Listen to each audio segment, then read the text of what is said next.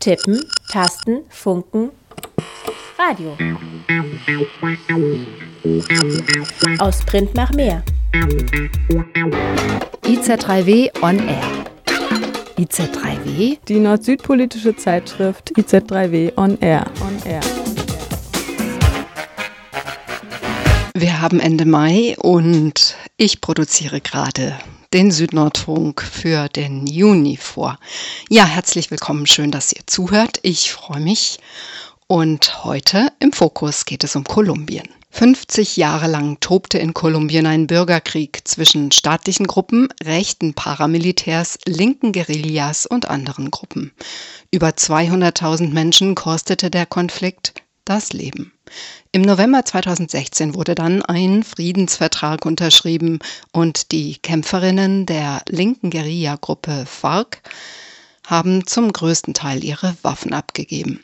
Offiziell herrscht also Frieden in Kolumbien und tatsächlich ist seit dem Friedensschluss auch die Anzahl der bewaffneten Konflikte im Land zurückgegangen. Dennoch sind viele Menschenrechtsaktivistinnen und Journalistinnen von Gewalt betroffen. Von Onda, der Hörplattform des Nachrichtensenders Lateinamerika, hören wir einen Beitrag zur Menschenrechtslage in Kolumbien. Und wie steht es eigentlich um die ehemaligen FARC-Kämpferinnen? Dazu hört ihr einen Beitrag vom Südnordfunk.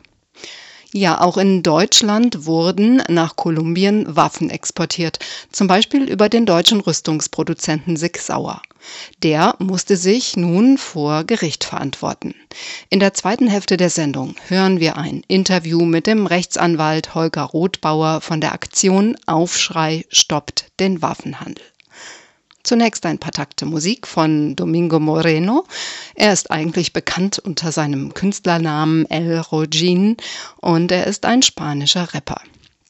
Derzeit hält er den Guinness World Record für die meisten in einer Minute gerappten Silben. Etwas gemütlicher ist sein Song Rap contra el Racismo Colombia.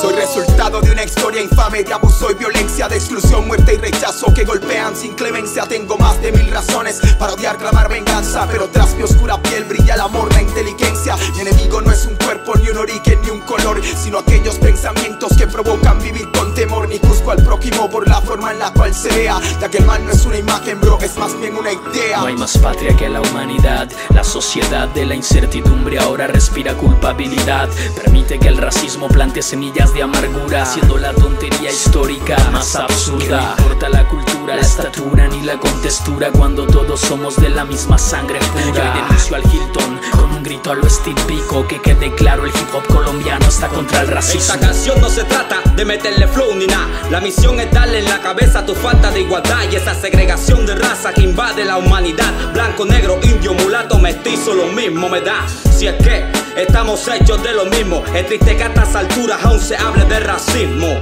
Hago mi aporte sobre el ritmo. Y sé que la lucha es dura, pero más duro es el hip hop. Levántame la piel, tengo el mismo color que tú. Cambia esa actitud, háblame de respeto, no de sangre azul. Que eso de dividir el mundo por colores solo muestra la pobreza de valores de hombres perdedores. No sé tú, pero la esclavitud no cabe entre la juventud que sabe con exactitud que somos iguales, que no hay diferencia bajo la atmósfera. Yo no tengo frontera, mi raza es el planeta Tierra. El imperativo moral del respeto, donde cada humano es alguien, no es algo. Los que tienen el poder explotan a los que no lo tienen. La vanidad con que el hombre hace su voluntad se refiere al principio de. Seit dem Friedensschluss in Kolumbien im November 2016 hat sich die Lage für soziale Aktivistinnen und Menschenrechtsverteidigerinnen nicht verbessert, sondern eher verschärft. Die Organisation Somos Defensores spricht davon, dass sie zunehmend Drohungen, Angriffen und Morden ausgesetzt sind. Leonardo Diaz ist Anwalt und arbeitet als Koordinator im Programm Somos Defensores, das seit 20 Jahren Prävention und Schutz für bedrohte soziale Organisationen und Einzelpersonen aus dem Menschenrechtsbereich anbietet. Onda hat mit ihm gesprochen. Y hoy estamos dándole vida a un territorio que lo hemos rescatado, lo hemos peleado y hemos impedido que los usurpadores de territorio que llegaron con el fin de apoderarse de todo el territorio, nosotros nos hemos opuesto y lo hemos rescatado para bien de toda la comunidad, para obras sociales. Temístocles Machado, ha sido asesinado en su comuna y nos declaramos realmente frente a este acontecimiento en Asamblea Permanente. Vor einem Jahr, am 27. Januar 2018, wurde der bekannte Aktivist Temistocles Machado in Buenaventura an der kolumbianischen Pazifikküste ermordet. Insgesamt wurden im vergangenen Jahr offiziell 145 soziale Aktivisten gezielt hingerichtet. Und auch in diesem Jahr geht das Morden in Kolumbien ungebremst weiter. Am 8. Februar wurde der Gemeindesprecher José Moreno im Catatumbo erschossen. Er ist nach Behördenangaben bereits der 18. Aktivist, der in diesem Jahr ermordet worden ist. Menschenrechtsorganisationen sind alarmiert. Die UN zeigen sich besorgt. Eh, mi nombre es Leonardo Díaz, vengo del programa Somos Defensores. Leonardo Díaz ist Anwalt und arbeitet als Koordinator des Programms Somos Defensores, das seit 20 Jahren Prävention und Schutz für bedrohte soziale Organisationen und Einzelpersonen aus dem Menschenrechtsbereich anbietet. Somos Defensores führt seit zehn Jahren ein Register über Angriffe auf und Morde an Gemeindeaktivisten und Menschenrechtsverteidigern. Die 18 bisher im Jahr 2019 ermordeten Menschen haben sich unterschiedlich engagiert und in verschiedenen Landesteilen gelebt. Und doch haben diese verübten Morde einiges gemeinsam, erklärt Diaz. ¿Quiénes son las personas que han sido asesinadas? En su mayoría han sido líderes de juntas de acción comunal. Die meisten Ermordeten waren Sprecher von Nachbarschaftsräten, die sich für die Umsetzung der Friedensverträge eingesetzt haben. Sie wurden in ländlichen Gebieten ermordet, alle erschossen, mit bis zu sechs Einschüssen. Die Attentate fanden nachts oder frühmorgens statt. Und bis jetzt wissen wir nicht, wer für diese Morde verantwortlich ist. ocurren en las horas muy de la mañana o en horas de la noche y pues hasta el momento no se conoce quiénes son los responsables de estos asesinatos. 145 gezielte Tötungen von Aktivisten und Aktivistinnen hat die Organisation Somos Defensores im Jahr 2018 gezählt. Das sind zwölf pro Monat. In den vergangenen zwei Jahren waren es zusammen über 360 Morde. Die allerwenigsten davon wurden aufgeklärt. Die kolumbianische Regierung behauptet immer noch, das seien bedauerliche Einzelfälle, hinter denen keinerlei Systematik stecke. 360 bedauerliche Einzelfälle? Das sieht Leonardo Diaz ganz anders. Eh, la cualificación que, que, que, se, que se tiene para hablar de sistematicidad en estos asesinatos es que son líderes sociales defensores de derechos humanos. Was diese Morde so systematisch macht, ist, dass es soziale Aktivisten sind, die die Menschenrechte verteidigen.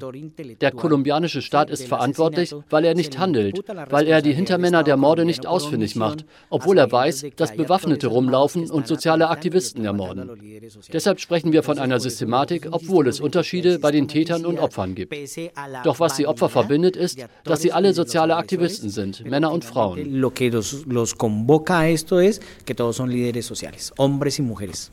Auf den ersten Blick könnte man meinen, die Morde werden von Paramilitärs oder der Drogenmafia verübt. Die Regierung betont auch gerne, dass die Rebellenorganisation ELN hinter vielen Morden stecke. Doch das stimmt so nicht, sagt Diaz. Nach seinen Erkenntnissen kann nur etwa jeder vierte Mord paramilitärischen Gruppen wie den Autodefensas Gaitanistas zugeschrieben werden, einige Morde auch der ELN. Doch bei 70 Prozent bleibt der Urheber unbekannt. En los primeros seis días del 2019 ya son cinco líderes comunitarios y sociales asesinados. Jesús Adier Perafán, de 52 años, fue asesinado el 31 de diciembre. Era presidente de la Junta de Acción Comunal de un barrio en Caicedonia, Valle del Cauca. Aber wer steckt hinter den Morden? Wer sind die Auftraggeber? Darüber kann auch Diaz nur spekulieren, denn das aufzuklären ist eigentlich die Arbeit der Ermittlungsbehörden. Doch über 80 Prozent dieser Morde werden nicht aufgeklärt. Genau das fordern wir von der Strafverfolgung. Sie sollen uns sagen, wer wirklich hinter den ganzen Morden steckt. Wir haben natürlich unsere Vermutungen. Wir versuchen zu verstehen, inwieweit die kolumbianische Regierung, die Behörden und die Interessen der multinationalen Konzerne für diese Morde verantwortlich sind. Das versuchen wir herauszufinden und das fordern wir von den Ermittlungsbehörden. Auch die Wahrheitskommission soll uns dabei helfen. In einem funktionierenden Staat wäre es die Aufgabe der Ermittlungsbehörden, die Hintermänner zu ermitteln. In Kolumbien scheint es jedoch kein Interesse an wirklicher Aufklärung zu geben. Kleine Organisationen wie Somos Defensores haben dazu nicht die Kapazitäten. So bleiben nur Vermutungen, Spekulationen, Wahrscheinlichkeiten. Die Hintermänner können staatliche Funktionäre sein, Politiker, die Anspruch auf Land erheben, das nicht ihnen gehört, multinationale Konzerne. Diaz nennt ein Beispiel. Hay eh, congresistas que tienen intereses en los territorios. Es gibt Kongressabgeordnete, die ein Interesse an bestimmten Ländereien haben. Denn ein Abgeordneter vertritt seinen Bezirk im Parlament. Und es gibt Abgeordnete, die mit dem Uribismus verbunden sind, mit dem Paramilitarismus. In Gegenden wie der Karibikküste, in Cordoba, Antioquia oder Sucre gibt es einen starken Anspruch auf Landbesitz. Und deshalb werden alle diejenigen, die fordern, dass ihnen ihr Land zurückgegeben wird, zum militärischen Ziel erklärt. Aber natürlich wird die Tat nicht von den Politikern ausgeführt.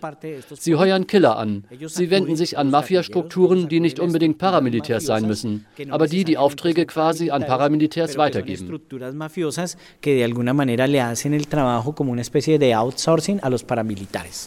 Die Morde sind in der Regel gut vorbereitet. Die Täter haben Adressen, Handynummern und wissen, wann sich ihr Opfer wo bewegt. Die einzige paramilitärische Organisation, die in der Lage ist, landesweit für Angst und Schrecken bei sozialen Organisationen zu sorgen, sind die Aguilas Negras. Daher vermuten viele, dass sich hinter den Aguilas Negras in Wirklichkeit Angehörige der Nationalpolizei und anderer staatlicher Sicherheitskräfte verbergen. Nur beweisen lässt sich das nicht. Was haben diese gezielten Tötungen nun für Auswirkungen auf die Angehörigen, auf Freunde, die sozialen Organisationen? La primera intención del asesinato es mandar un mensaje, llevar un mensaje a la comunidad y a la organización de que quien se organice y quien se oponga le va a pasar esto. Das Hauptziel einer Ermordung ist, der Gemeinde oder der Organisation eine Nachricht zu vermitteln. Wer sich organisiert, wer sich wehrt, der wird erschossen. Und was machen die Familien, wenn ein Angehöriger erschossen wird? Als erstes verlassen sie die Gegend. Es gibt keine Familie, die in der Gegend bleibt, weil sie weiß, wer ihren Angehörigen erschossen haben könnte und weil sie weiß, welche Macht die Täter haben. Deshalb hauen die Familien sofort ab.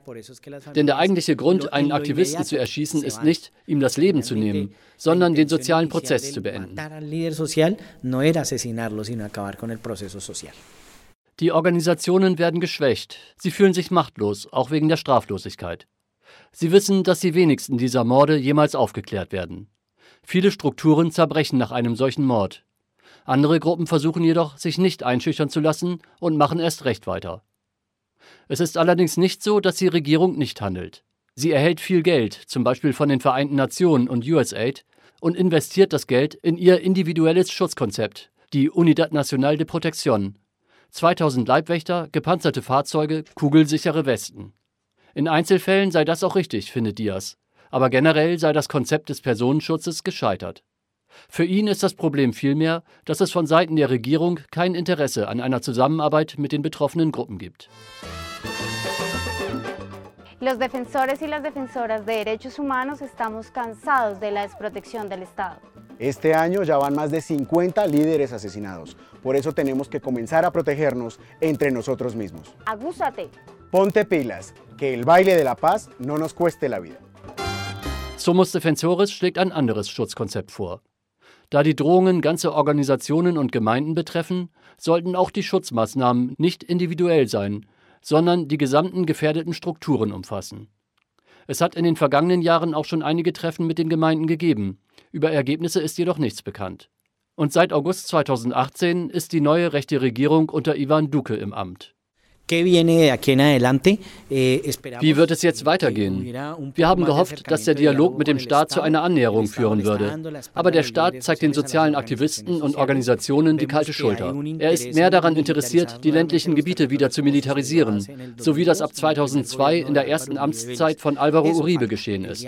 Was fehlt, ist der Dialog, der politische Wille seitens der Regierung, sich hinzusetzen und mit den sozialen Organisationen zu reden, um die Empfehlungen des UN-Menschenrechtsbeauftragten umzusetzen. Das ist noch immer nicht passiert. Es gibt so viel für die Regierung zu tun, aber sie guckt lieber weiter weg, nach Venezuela. Für diese Regierung ist Venezuela wichtig, aber nicht die Menschenrechte in Kolumbien. Im neuen Regierungsprogramm von Ivan Duque ist von Menschenrechten praktisch keine Rede. Vor einigen Monaten hat die Regierung ein neues Schutzkonzept vorgestellt, den PAO, den Plan de Acción Oportuna. Dieser setzt, ganz im Stil des Uribismus, weniger auf den Schutz gefährdeter Strukturen, sondern wieder verstärkt auf die Militarisierung ganzer Landstriche, wie zum Beispiel im Grenzgebiet zu Venezuela.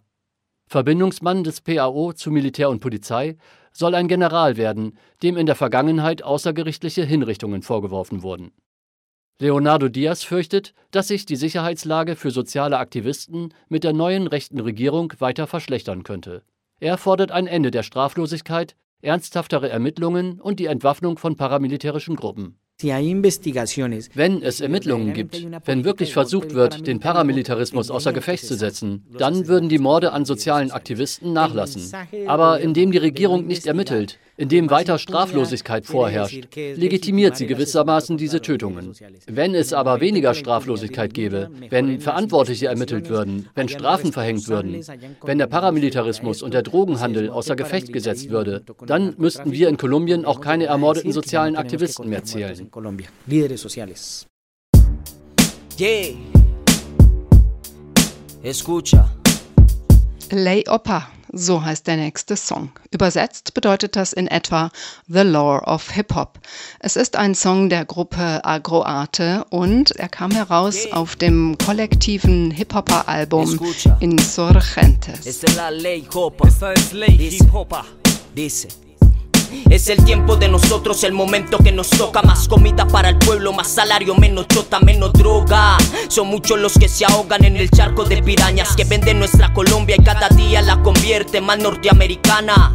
Ese pueblo no se calla, hermanos y hermanos nos separan, son nuestras estas comunas y también estas montañas. No buscamos fama, aquí se gana el cariño de la gente y se dice que está mal con el señor presidente, perdón con el puto presidente.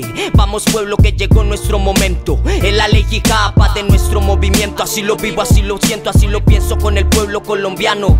Está cansado de la guerra y de perder lo que luchamos, mira hermano, ese es mi barrio, mi gente tan bacana que se levanta y trabaja tempranito en la mañana que se forma en resistencia y nunca pierde las ganas de luchar contra el gobierno y su ejército de ranas. Vamos a entregar lo que más podamos dar. Nosotros somos el cambio en esta puerca humanidad. Vamos a luchar con esfuerzo y dignidad. Aquí nadie más que nadie. Primero está la igualdad, amor y sinceridad. Somos familia en el rap. Es insurgentes. Fuerza, poder y dignidad para el pueblo. La balanza inclina la decisión del Estado. Leyes mente huestes obedecen al mandato de un pueblo campesino mantenido atado. Mientras cae el martillo, oceánicos el pasado. Mi gente rodeado, el territorio es notorio. Que hoy decisiones no llevarán al velorio, pero mejor será morir enfrentado que pasar una vida arrodillado y atado. Es la ley del llano para mi hip hop. Perdiendo todo aquello que se topan entiende no tenemos gran tropa que copia tenemos gente humilde que va por tu horda. Hartos de mandar a sus hijos a la guerra. Aferra a esta tierra a su esposo que entierra con una lágrima de ira esa noche fiera.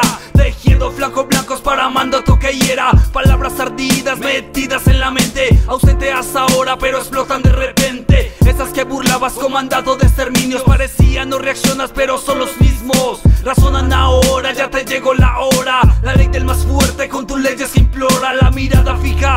Cuando el pueblo señalas Arañas que se trepan en trampa crucificada La jugada está en conocer el pasado. Nada que te ate, nada hay ganado. Es por ello que en silencio establecen estrategia. La oscuridad del acecho, el enemigo te aprieta. Es un hecho la emboscada mientras exista la amnesia. Para mentes necias, alardeando de grandeza Por eso la ley copa es un lindo de calle. Para latinos como yo, con deseo de hablarles Cosechando rimas como hip hop de combate. Una parte fundamental está en sembrarles Semilla y reverencia, no hay pereza en esta. Cuando estresa ver al norte y viendo tanta tierra Porque el hip hop es calle y debajo de esta Tenemos cosecha, río relatos de la nuestra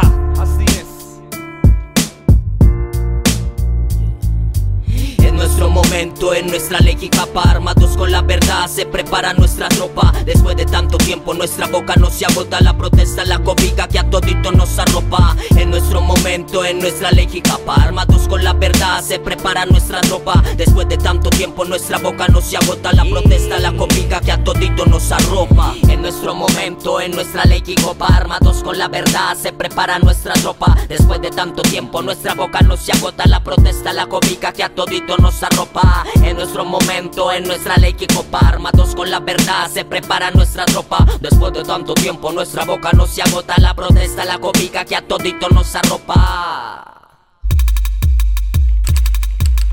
Schlaglichter aus aller Welt. Heute im Fokus geht es um Kolumbien. Die afro-kolumbianische Aktivistin und Umweltschützerin Francia Marquez hat die gegenwärtige Verfolgung der AktivistInnen in Kolumbien scharf kritisiert. Die Trägerin des renommierten Goldmann Umweltpreises von 2018 warnte im Gespräch mit dem Nachrichtenportal France 24 was in diesem Land passiert, ist ein Genozid an den sozialen Führungspersonen, die ihre Ländereien verteidigen, die die Umwelt schützen, die dafür kämpfen, dass der Krieg und die Gewalt in diesem Land ein Ende finden. Marquez, die sich seit Jahren gegen illegalen Goldbergbau und Landraub einsetzt, wurde auch selber bedroht und angegriffen. Am 4. Mai diesen Jahres wurde ein Mordanschlag auf sie und ihre Mitstreiterinnen verübt, den sie leicht verletzt überlebte.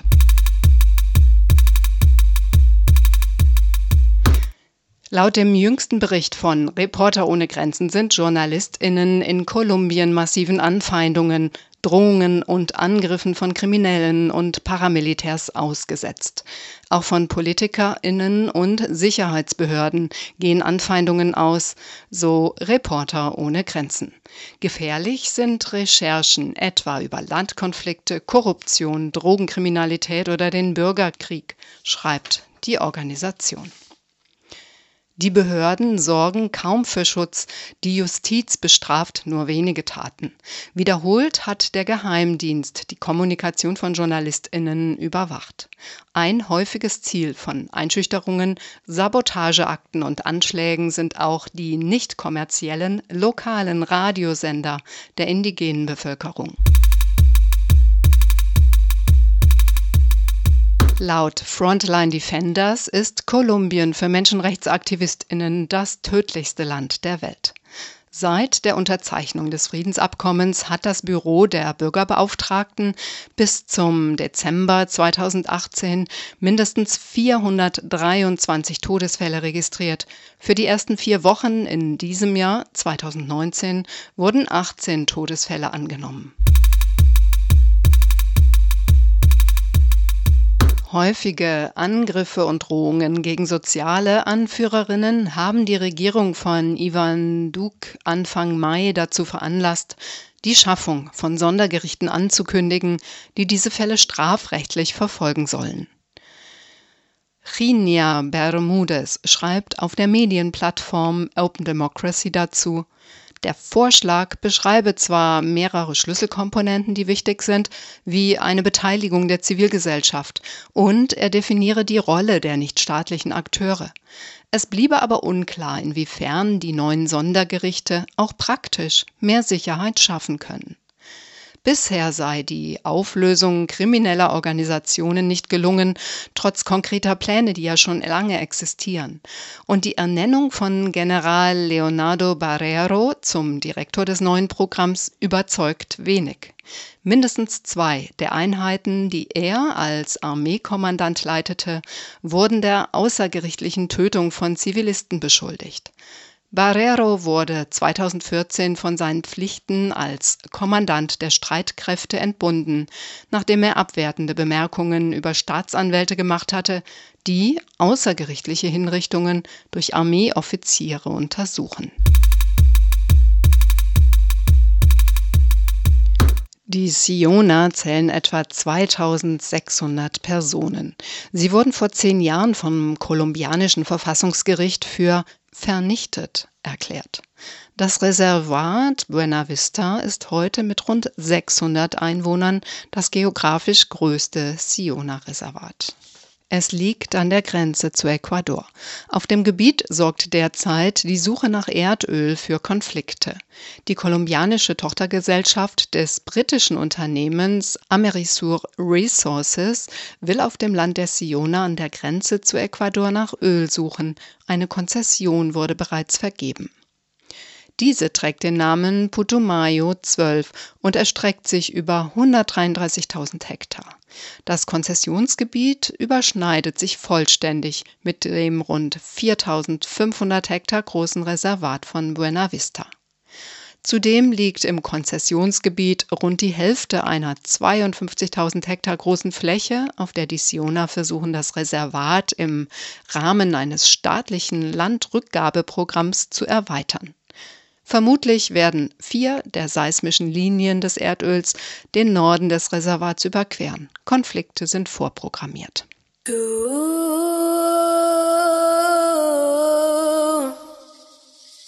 tú tienes la capacidad. Tú.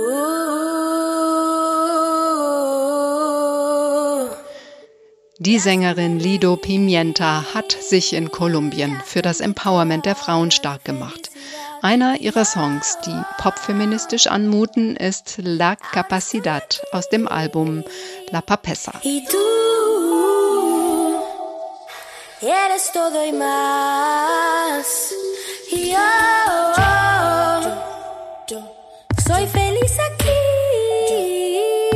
Pues tú esperar.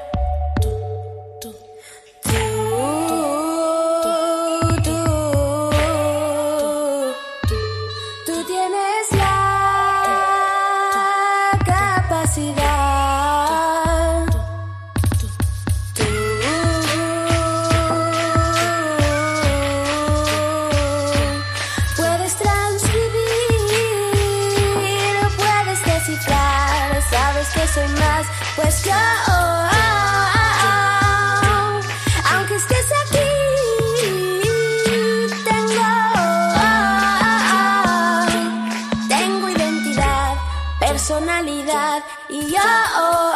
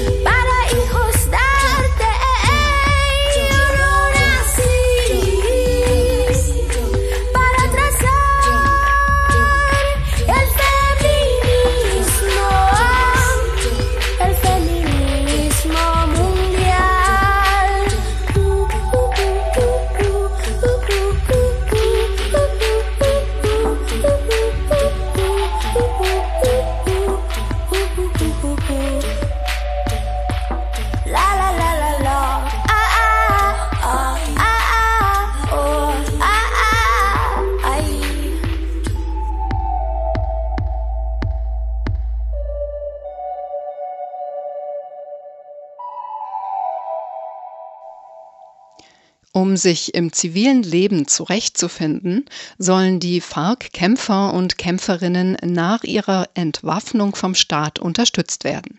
So steht es zumindest im Friedensvertrag in Kolumbien.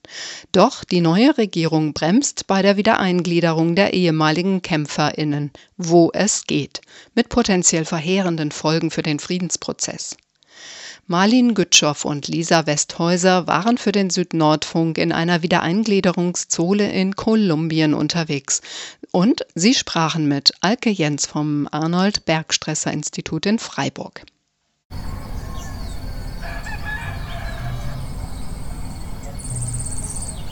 y estamos aquí en el espacio territorial de Icononso, en el, Tolima, en el departamento del Tolima. Wir sind hier in der Wiedereingliederungszone Icononzo im Bundesstaat Tolima, in der Zone Antonio Nariño. Anfang des Jahres 2017 haben sie uns hierher geschickt. Da wurden die Zonen gerade erst aufgebaut. Si no me equivoco, a comienzos de 2017 que nos mandaron, apenas estaban formando los espacios, las zonas. Über zwei Jahre lebt Rey schon in einer Wiedereingliederungszone, ETCR. Von Kolumbiens Hauptstadt fährt man vier bis sechs Stunden hierher. Zuerst auf der Autobahn, am Ende nur noch über eine Schotterpiste, vorbei an Wäldern und kleinbäuerlicher Landwirtschaft. Hier lebt Rey zusammen mit 300 anderen Menschen. Wie er haben sie bei der FARC gekämpft, einer linken Guerillagruppe in Kolumbien. 15 Jahre war Rey dabei. Er kommt aus einer kommunistischen Familie. Sein Bruder war schon vor ihm bei der FARC. Als er ihn einmal besucht hat, ist er einfach geblieben. Bei der FARC hat er beim Radiosender gearbeitet. Jetzt schlägt er sich mit einfachen Arbeiten durch. Bueno, pues yo he hecho varias cosas, he trabajado construcción o lo que dicen en Bogotá la rusa. Also ich habe schon einiges gemacht. Ich habe auf dem Bau gearbeitet, ich habe Kaffee geerntet, verschiedenes. Im Moment arbeite ich mit einem Auto, das mir meine Familie gegeben hat. Das muss ich abbezahlen, deswegen mache ich hier und da Fahrt. Ray hat wie die meisten anderen FARC-Kämpferinnen und Kämpfer Mitte 2017 seine Waffen abgegeben. Im Jahr zuvor hatten Regierung und FARC einen Friedensvertrag unterschrieben. So wollten sie den Bürgerkrieg beenden, der seit 50 Jahren in Kolumbien herrscht. Der Krieg zwischen unter anderem staatlichen Gruppen, rechten Paramilitärs und linken Guerillagruppen kostete über 200.000 Menschen das Leben. Fast 8 Millionen wurden innerhalb des Landes vertrieben. Nach so einem Konflikt Frieden zu schaffen, ist eine riesige Herausforderung. Im Friedensvertrag geht es deswegen auch um gesamtgesellschaftliche Versöhnung und strukturelle Veränderungen in Kolumbien. Dafür sollen die ehemaligen Kämpferinnen und Kämpfer der FARC wieder in das zivile Leben integriert werden. Im Friedensvertrag heißt es, den Grundstein für stabilen und dauerhaften Frieden zu legen, setzt die effektive Wiedereingliederung der FARC in das soziale, wirtschaftliche und politische Leben des Landes voraus. Die Wiedereingliederung in das zivile Leben wird ein umfassender und nachhaltiger, ein außerordentlicher und vorübergehender Prozess sein, der die Interessen der FARC, seiner Mitglieder und ihrer Familien berücksichtigt. Er wird ausgerichtet sein auf die Stärkung des sozialen Zusammenhalts, das Zusammenleben und die Versöhnung der Bewohner eines jeden Gebietes. Im Friedensvertrag steht auch, dass die ehemaligen Kämpferinnen und Kämpfer wirtschaftlich wieder eingegliedert werden sollen. Dafür gibt es die Idee von produktiven Projekten, mit denen sich KämpferInnen langfristig selbst versorgen. Solche Projekte können zum Beispiel landwirtschaftliche Kollektive sein. Der Staat zahlt dafür ein Startkapital von umgerechnet 2100 Euro pro Person. Dafür muss das Projekt eine neu gegründete Institution genehmigen, der Wiedereingliederungsrat. Der besteht aus Repräsentanten der Regierung und der FARC. In der Praxis kommen diese Projekte aber nur langsam voran, berichtet Rey. Bueno, los proyectos productivos also die produktiven Projekte. Hier in dieser Zone ist das Viehzuchtprojekt angelaufen. Der Rest geht kaum voran. Keine Ahnung, das geht nicht so einfach. Es geht auch deswegen nicht so einfach, weil der politische Willen fehlt. Die aktuelle kolumbianische Regierung unter Präsident Duque würde den Friedensvertrag am liebsten wieder rückgängig machen. Das beobachtet die Sozialwissenschaftlerin Alke Jens. Sie forscht am Arnold Bergstresser Institut in Freiburg unter anderem zu Staat und Gewalt in Kolumbien. Jens stellt fest, dass die aktuelle Regierung die wirtschaftliche Wiedereingliederung ehemaliger Fahrkämpferinnen eher bremst als fördert. Es ist zum einen so, dass da jetzt nur ich glaube, drei Projekte tatsächlich laufen mit den Wiedereingliederungshilfen des Staates und mehrere Projekte in Revision gegangen sind, nachdem die Regierung gewechselt hat. Das heißt, die Regierung hat gesagt, nein, da müssen wir nochmal prüfen, ob da jetzt alles korrekt läuft und so weiter. Also es ist ein, ein hoher bürokratischer Aufwand für diese Leute, die jetzt anfangen sollen, sich eine zivile wirtschaftliche Existenz aufzubauen. Und das hat noch dann gar nichts damit zu tun mit Möglichkeiten der Vermarktung, mit Ausbildung, die ihnen vielleicht fehlt und so weiter und so weiter. Gerade die Vermarktung ist dabei ein kritischer Punkt. Zum einen sind die Kollektive oft recht abgelegen. Landwirtschaftliche Produkte lassen sich so schlecht an die Abnehmerin bringen. Zum anderen haben es die kleinen Kollektive sehr schwer in der kolumbianischen Wirtschaftsstruktur.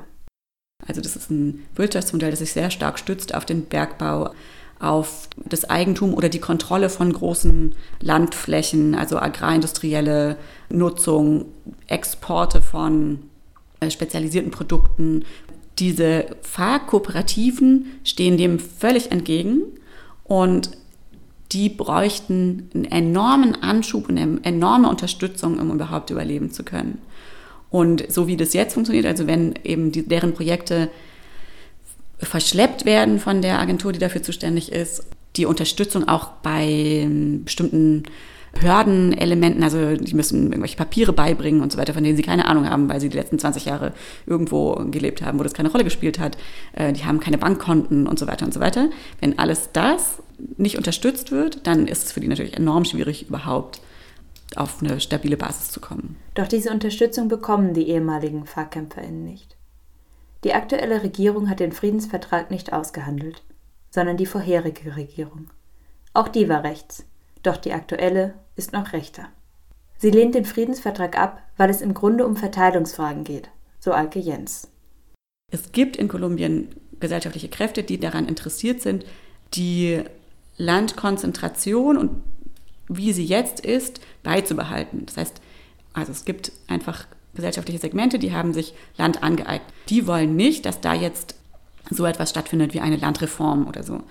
Die ist aber Teil des Friedensprozesses oder des Friedensvertrages auch geworden. Und das ist zumindest ein Punkt, der dafür sorgt, dass dieser Friedensprozess zwischen Staat und FARC massive Spannungen hervorruft. Und die Regierung Duque, die seit letztem Jahr an der Macht ist, steht eben viel stärker für diejenigen, die sich Land angeeignet haben oder traditionell äh, Land besaßen und besitzen und die fürchten, in irgendeiner Art und Weise Privilegien abgesprochen zu bekommen. Und deren Diskurs richtet sich ganz stark darauf, dass die FARC-Kämpfer eben doch Kriminelle sind, Gewalttäter, mit denen man nicht reden kann. Die Kriminalisierung und Ablehnung erfährt der ehemalige FARC-Kämpfer Rey am eigenen Leib. Außerhalb der Kooperativen ist es sehr schwer, Arbeit zu finden. Resulta y pasa que usted sale allá, que eso es lo que me ha pasado a mí. Salgo allá, wenn du da rausgehst und nach Arbeit fragst, sagen sie, geben Sie uns Ihren Lebenslauf.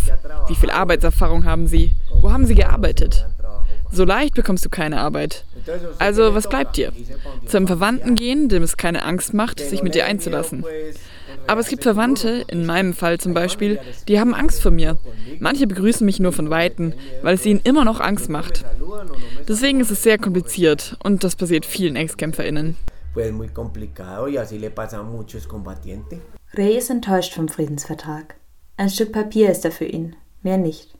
Vor allem weiß er nicht, wie es nach August weitergehen soll. Dann läuft die Grundrente aus, die die ehemaligen KämpferInnen im Moment noch bekommen. Dann werden wohl einige KämpferInnen ohne richtiges Einkommen dastehen. Was das bedeutet, kann Alke Jens nur vermuten. Die Wahrscheinlichkeit, dass Fahrkämpfer zurückgehen in, in bestimmte Tätigkeiten, die sie vorher gemacht haben, als Kämpfer, die ist natürlich enorm groß, wenn, man, wenn es keine Wiedereingliederungshilfen gibt. So sieht das auch Ray. Wenn es mit Arbeit und Perspektive für die ehemaligen KämpferInnen weiter nicht vorangeht, so glaubt er, werden sich eben viele wieder dem bewaffneten Widerstand anschließen.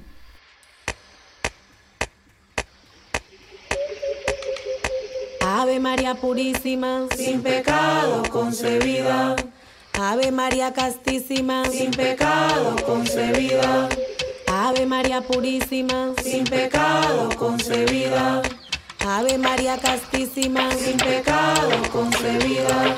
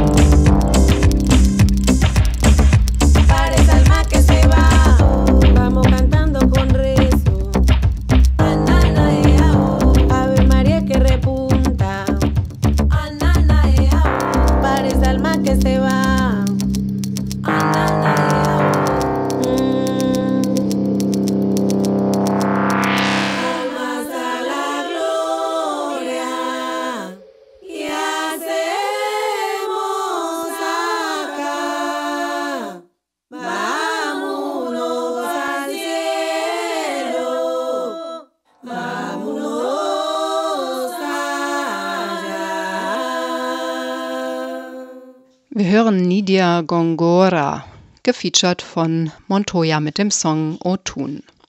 Montoya ist in Kolumbien aufgewachsen. Heute lebt er in Italien. Er kam als klassisch ausgebildeter Gei als klassisch er kam als klassisch ausgebildeter Geiger in die Musik. Die länderübergreifende Musikalität des Montoya-Projektes wurzelt in der musikalischen Diaspora der Heimat in Kolumbien. In Südamerika entwickelten die afrikanischen SklavenarbeiterInnen ihren ganz eigenen Sound. Um die Jahrhundertwende reiste der in Kolumbien lebende britische Produzent Quantic an die Pazifikküste, auch um die afro-kolumbianische Musik zu lomaxen. Mit der Sängerin Nidia Gongora unternimmt er den Versuch, diese exotischen Klänge der westlichen Welt näher zu bringen. Und das geht natürlich derzeit am besten mit Electrobeats, eine perfekte Fusion von Kultur und Musikstilen. Ihr hört den Südnordfunk bei Radio Dreieckland auf 102,3 MHz oder bei einem der vielen freien Radios in Deutschland, die unsere Sendung übernehmen. Am 3. April diesen Jahres fiel vor dem Landgericht Kiel das Urteil gegen den deutschen Rüstungsproduzenten Sig Sauer wegen illegaler Waffenexporte nach Kolumbien. Die Kleinwaffen von Sig Sauer waren dort von Polizei, Militär, Paramilitärs und Guerilla benutzt worden und selbst in die Hände von Kindersoldaten geraten. Radio Dreieckland sprach darüber mit dem Rechtsanwalt Holger Rothbauer von der Aktion Aufschrei stoppt den Waffenhandel. Sie hatte das Urteil ambivalent bewertet. Einerseits wird Sig Sauer mit 11 Millionen Euro eine hohe Geldsumme eingezogen. Andererseits kamen die beschuldigten Führungskräfte der Firma mit Bewährungsstrafen davon. Die Firma Sig Sauer wurde zu einer hohen Geldstrafe verurteilt. Bei ihr werden 11 Millionen Euro eingezogen.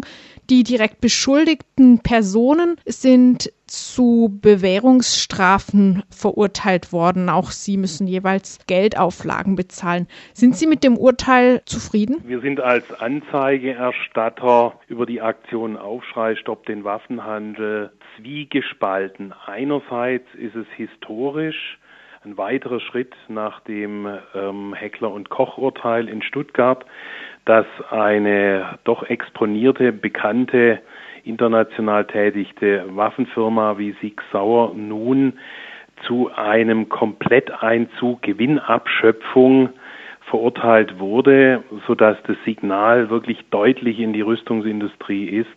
Solche Geschäfte lohnen sich nicht. Äh, Sie kosten nicht nur Tausenden von Menschen das Leben, sondern sie machen auch ökonomisch keinen Sinn. Das ist gut in dem Urteil. Elf Millionen, das ist sehr hoch. Und das nicht so Gute ist, dass die individuellen Strafen für die doch hohen Manager in, bei Sig Sauer, die natürlich von diesem Geschäft wussten und es ja dann auch im Rahmen des Deals mit der Staatsanwaltschaft eingeräumt haben, dass die da zu sehr milden Strafen verurteilt worden sind. Für die Opfer zu Tausenden in Kolumbien ist es natürlich sicherlich keine ausreichende Sühne, aber es wesentlich ist, dass hier kein Gewinn gemacht werden darf mit solchen Todesgeschäften. Blicken wir erst nochmal auf diesen Gewinneinzug. Mir ist klar, dass so Rüstungsfirmen mit sehr hohen Summen zu tun haben, was ihren Umsatz und Gewinn anbelangt, aber ich habe jetzt trotzdem keine gute Vorstellung davon, was 11 Millionen für Six Sauer bedeuten. Bedeutet das tatsächlich, diese Deals haben sich für Six Sauer definitiv nicht gelohnt? Das ist ein empfindlicher Verlust unterm Strich oder geht es dann doch nicht ganz so weit? Doch, ich habe mich extra äh, nochmal erkundigt beim Landgericht in Kiel. Die haben das genauso gemacht wie in Stuttgart. Die haben also den ge gesamten Bruttoumsatz, also nicht nur den Gewinn, wie das Wort mutmaßen mag, sondern die haben den ganzen Umsatz eingezogen. Also die 47.000 Pistolen, die dann illegal über den Umweg USA nach Kolumbien gelangt sind, haben den Wert von, ich meine, es waren irgendwie 15 Millionen Dollar, US-Dollar und umgerechnet 11 Millionen Euro. Und das ist der gesamte Umsatz für dieses Geschäft. Also was, wer immer es bezahlt hat, Kolumbien, Mafia oder aus den USA irgendwelche Leute, diese 15 Millionen US-Dollar, 11 Millionen Euro sind das gesamte Geschäft. Also da hat Sig Sauer, wenn man die Produktionskosten etc. alles in Rechnung stellt, ein sattes Minusgeschäft gemacht. Mhm. Jetzt noch zur anderen Seite der Medaille, dass nämlich die Beschuldigten nur zu Bewährungsstrafen verurteilt wurden. Das wurde schon gleich am Prozessauftakt so angekündigt und besprochen, wie damals auch Jürgen Kressle im Interview mit uns berichtet hat.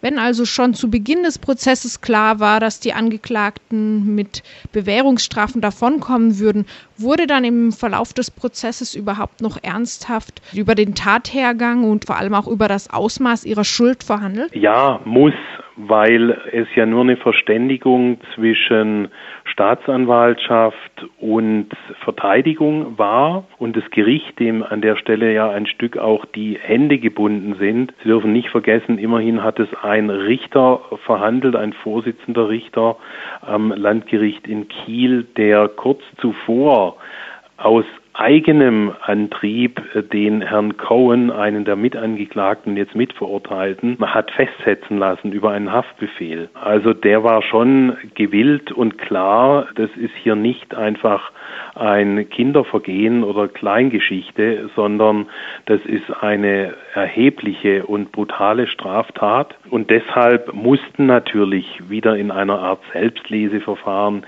ganz viele Dokumente gelesen werden. Nach dem sogenannten Deal hat es ja dann auch noch mindestens vier, fünf, sechs Verhandlungstage gegeben, an denen umfassende Beweismittel noch vorgetragen wurden. Sonst darf ein deutsches Gericht auch kein Urteil sprechen. Cohn war der Geschäftspartner von Sig Sauer in den USA. In den der, USA, korrekt. Bei der US-amerikanischen Ja. Dependance. Und das Ganze ist ja auch so abgelaufen, dass die Waffen von Sig Sauer erstmal legal in die USA exportiert wurden, dort umetikettiert und dann entsprechend illegal nach Kolumbien.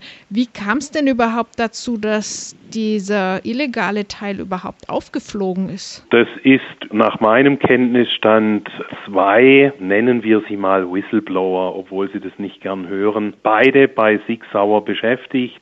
Einer hier in Europa und einer in den, in den USA. Und die haben das mitbekommen und haben das eben auch, auch gemeldet. Und wir haben einen schon bestehenden Anfangsverdacht und Ermittlungen, die da in einer anderen Richtung, da war noch Kasachstan-Lieferungen involviert, haben wir dann, als wir die Erkenntnisse über den Regisseur Daniel Harrich, der auch den Film Meister des Todes gedreht hatte bei Heckler und Koch, hat er die Informationen und Recherchen in Kolumbien gefunden, wurden dann auch bestätigt über Ralf Willinger, der bei Terre de Somme arbeitet, dort vor Ort über Projekte von diesen Waffen auch erfahren haben. Also da kam einiges zusammen, sodass klar wurde, wie der Weg gelaufen ist.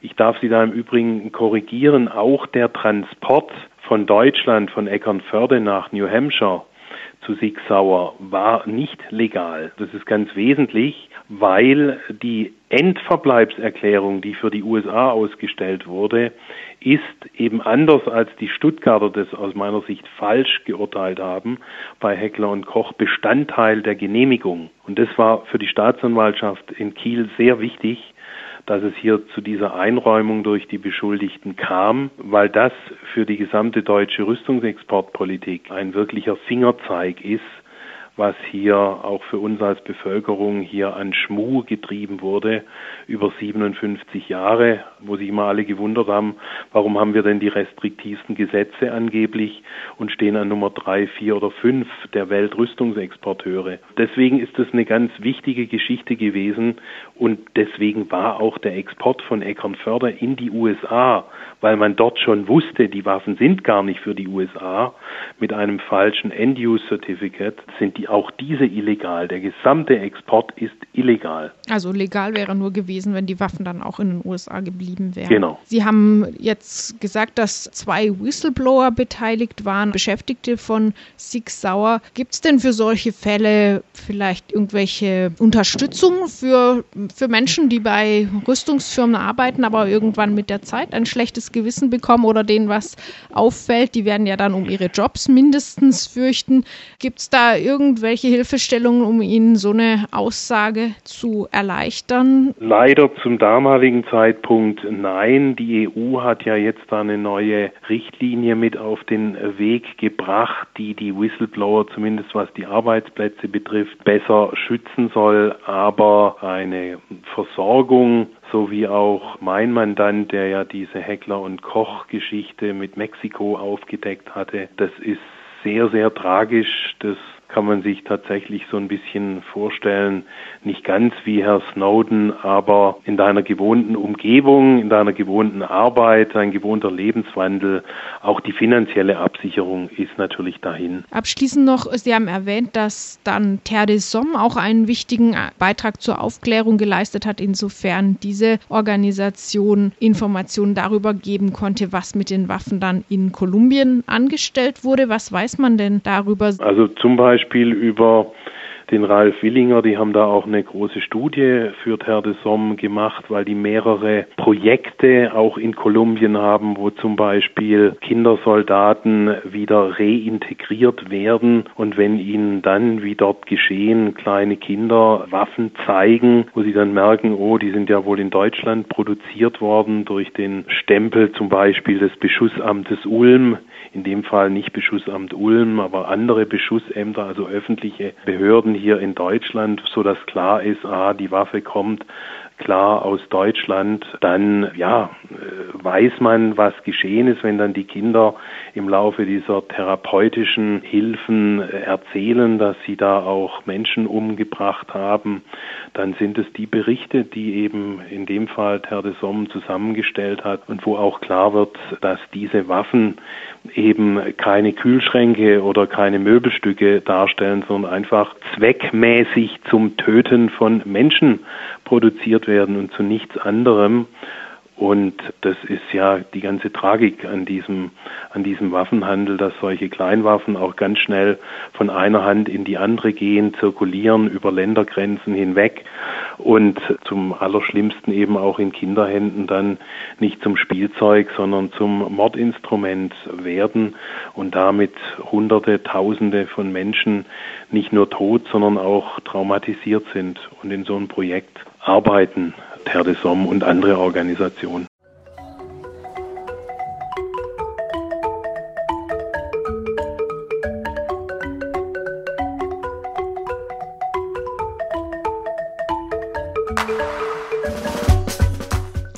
Wir sind am Ende der Sendung angelangt. Schön, dass ihr zugehört habt und danke an alle, die die Sendung unterstützt haben.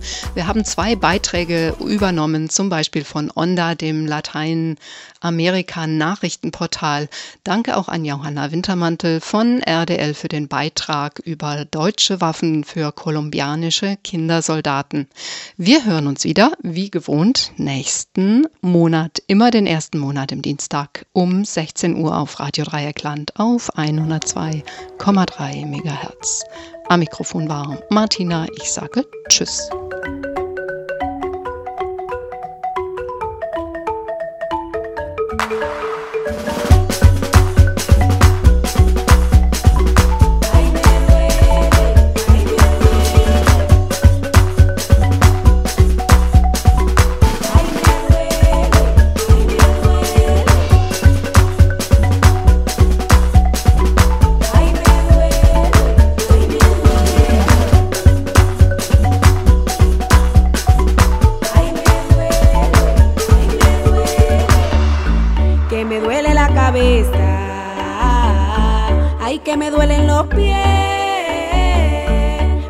todito el cuerpo.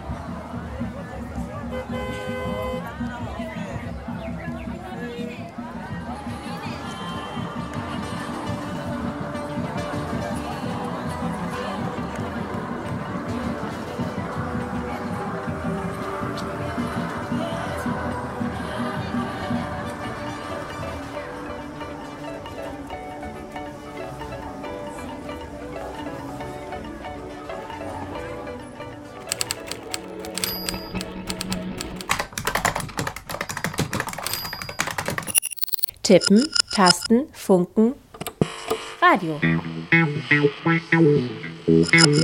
Aus Print nach mehr. IZ3W on Air. IZ3W? Die nord-süd-politische Zeitschrift IZ3W on Air. On Air. Süd-Nordfunk. Mit Unterstützung der Stiftung Zusammenarbeit und Entwicklung Baden-Württemberg in Kooperation mit Radio Dreieckland auf 102,3 MHz. Podcast auf iz3w.org und rdl.de.